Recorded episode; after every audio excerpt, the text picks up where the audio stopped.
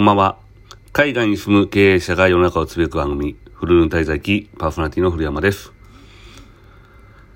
えー、とうとうですね、えー、隔離期間、えー、今香港で隔離期間ですけども、あと2日間ぐらいで、えー、ようやく出所できそうですね。で、今日ですね、あのー、まあ、あの、隔離期間中もですね、2回ぐらい、14日間隔離、今回14日間なんですけども、14日間の隔離の間に2回ほどね、あの、PCR 検査でホテルのその部屋に、まあ、あの、医者というかなんかあれ多分、多分いい、僕、一般人のなんかバイトやと思うんですけど、まあその人たちが来て、で、鼻と、えー、口ですね。の、えー、まあ綿棒でつっこ、綿棒でバッて検査して、っていうのは2回あるんですけど、今日2回、1回目はね、あの、全然なんともなくて、こう、うまいことやってくれたんですけど、に今日ね、なんか、まあちょっと若い女のね、なんかあの、アルバイトやったと思うんですけど、そいつ来てなんかもう、急いでるっていうかね、もうさっさと終わらそうっていう感じがあって、もう来て、鼻とか突っ込み方とかもめちゃくちゃ雑やってめっちゃ痛かったんですよね。もうほんまにあの、あれ勘弁してほしいですよね。なんか、アルバイトにやらせるのもいいけど、やっぱ標準化っていうの大事やなって改めて思いましたねな。ほんまにあれ、普段ね、あのー、まあ、今回の隔離じゃなかったら、俺ふざけんなよって言ってね、ちょっと切れそうになるようなね、ぐらいの痛さでした。で、その後ね、ちょっと鼻の奥にバーンって、なんかほ、あの、検査の仕方が、鼻と喉なんで、あんまりこう奥まで突っ込まないんですよね。その鼻と喉の場合は。で、鼻だけの場合はすごい奥まで突っ込まないといけないんですけど、もう今回めちゃくちゃパパパってこうね、来てね、あの、さっさと終わらそうってガラガラってこう突っ込んできたんで、ほんまにね、殴りそうになったんですけどね。で、その後、奥まで突っ込まれたからもうくしゃみ出て、くしゃみね、こう、まあマスク越しいんですけど、くしゃみパってしたらね、なんかまあ、パって嫌な顔してパパパってこう、次の部屋の方にね、移動していきましたね。ほんまにひどい話やなと思いました。まあ、そんなことはさておき、えー、今日はですね、ちょっと、えー、タイトルになるように人材育成っていうことについてね、えー、ちょっと最近思ったというかね、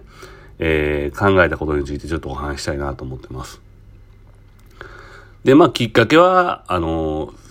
最近本当になんかね、パソコン使えない人がいて、で、その人にね、あの、パソコンをちょっと教えていく中で、ちょっと感じたことですね。で、もともと僕ですね、あの、まあ、ワタミっていうところで働いていて、まあ言ったらアルバイトを自分で採用、まあね、あの、店舗で勤務なんで、アルバイトを採用して、で、まあ運営していくっていう形なんで、まあ若い時というか20代の前半から、人を採、人をね、いっぱい面接して、で、採用して、で、トレーニングしてっていうことをね、ずっと、まあ、自然とやってた感じなんですね。で、特にまあ、あのー、店舗はね、経験を積んでね、店舗を大きなところに行くと、僕まあ一番でかい店というか、関西で、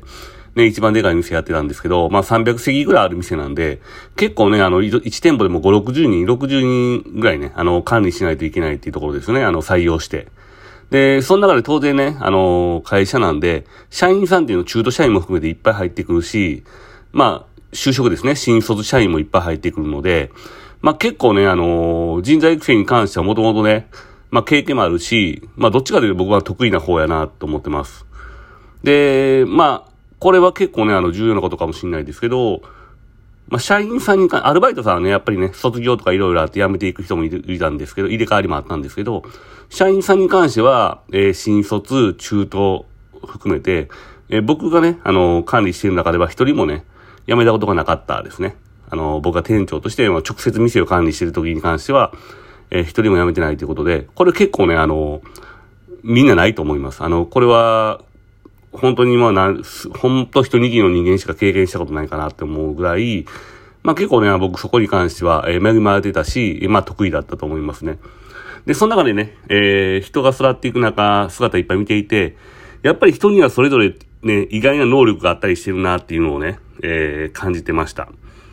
まあ言ったら、えー、仕事、この人仕事、作業がテキパキしてないな、だけど、え、こんな能力、例えばね、あの、デザインの能力があったりとか、とかね。まあ、いろんなこう、逆サイドのこう、能力みたいなのがあんなっていうのを思ってたんですね。で、それ知ってたんですけど、まあ、まあ、その、ワタミの仕事は、まあ、独立をして、まあ、そっから起業するとね、まあ、その、ワタミの時は、まあ、与えられた社員とか、与えられ、えー、アルバイトとか、その、会社の中のね、要求の中、規制の中でやってたんですけど、まあ、起業してからそんなんもなくなったんで、もうすごいめんどくさくなったんですよね、人を育てるっていうことに対して。で、思ってたのはやっぱ実力すべて。で、まあ、能力のある人間がね、まあ、寄ってくればいいかなと。自分が例えば、えー、力をつけてくれば、当然能力がある人間が一緒にやりませんかとかね、パートナーになりませんかとかいう話になるので、もうそれでいいと思ってたんですね。で、ただ、最近ちょっと、えっ、と、まあ、会社の方をね、あの、今後大きく、どうやって大きくしていこうかなとかね、えー、考えてたときに、まあ、やっぱり僕の能力というか僕のアイデアの中にも限界があって、やっぱりこう自分とは全然違う能力とかね、発想が必要になってきたな、あの、なってきたなっていう感じですね。仕事ができるできない以前に、自分の違う発想で、こう、アイデアを出してくれる人たちが多くいればいるほど、自分の進む道とか、自分がやりたいことっていうかね、この方向で行こうって決めれることができるので、それ大事だなと思ってて、で、だから自分の考えの幅もね、えー、自分の頭のないものにないものをもっと吸収していかないといけないなっていうふうにある程度、あの、思いました。っていうことでね、まあ今自分の中で少し社員教育に力入れないといけないなっていう時期が来ているようになっています。まあ、パソコンの使い方が教えなかったり、教えないといけなかったりするんですけどね。これ、ちょ超めんどくさいんですけど、正直。ただね、あのー、まあ、まあ、えっと、あれですね、あの、就職した頃の自分の過去を振り返ってみると、まあ、大学でね、あんまり勉強してなかったんで、もうパソコンとかはほとんど使う機会がなかったし、まあ、持ってもなかったしね、当然。で、就職活動の時も、あの、まあ、ワタミのレポートを打つのに、まあ、結構10枚ぐらいね、あのレポート作らなかった、ないといけなかったんですけど、まあ、その時やっぱ手伝ってもらいましたね。あのその時の、えアルバイトの仲間の人にね。で、まあそういうこともあんまできなくて、ワードとか持てないような状態だって、ほんで、まあ、就職した時も、実際エクセルね、エクセルの形成の引き方、あの線、エクセルなんで線、どうやって線出すんやろうとかわからんぐらいのね、レベルやったんで、まあ、その時は、まあ、本社のね、あのまあ、店舗勤務やったんですけど、本社に行って、ジムのね、同期の子に、え弾き方教えてもらったりとか、あとはね、その後は自分で本読んだりとか勉強してやってました。でね、あのー、気がつくと、まあ今とかね、結構パソコン使えるようになってました。で、結構まあ僕珍しいタイプだと思うんですけど、まああの、別に普通の業務ですよね。今ね、あの、コンサル関係の仕事やってるとか言ってますけど、まあ自分でやってる中で、やっぱ他の経営者の方見てる、経営者というかね、あのー、同じえー、会社出身の人たち見てると、やっぱ、パソコンの能力がやっぱ高いんですよね、僕ね、思ってるよりね。やっぱそのワード、エクセル、パワーポイントとかね。あとまあデザイナーが使うような、えっ、ー、と、フォトショップ AI とかもまあ使えるので、なんか気がつくとね、結構周りの人よりもパソコン得意な人間になってたなって思いました。で、起業した時も、まあこの力があったからやっぱいろんなこと自分でできたんですよね。そのウェブ関係とかもある程度分かったんで、えー、やれたんですよね。ただね、あのー、考えてみたら、まあ何もできなかった自分って、今の自分にね、なれたっていうのは、僕自身にやっぱり会社が投資してくれた時間とかね、えー、お金とかじゃないけど、時間とかを特にね、投資してくれたからなんだと思います。だから、経線引けないところから、えー、弾けるようになったのは、やっぱり曖昧まで誰かが教えてくれてってなったんやなと思ったんで、僕自身やっぱり今めんどくさいなと思うところもあるんですけど、えー、会社をやっぱり大きくしていくためには、人材育成はやっぱり必要だし、まあ今のようにね、あのー、まあそんなにね、社員も取らずに自分で、まあワンマンで、ほぼワンマンでやってきた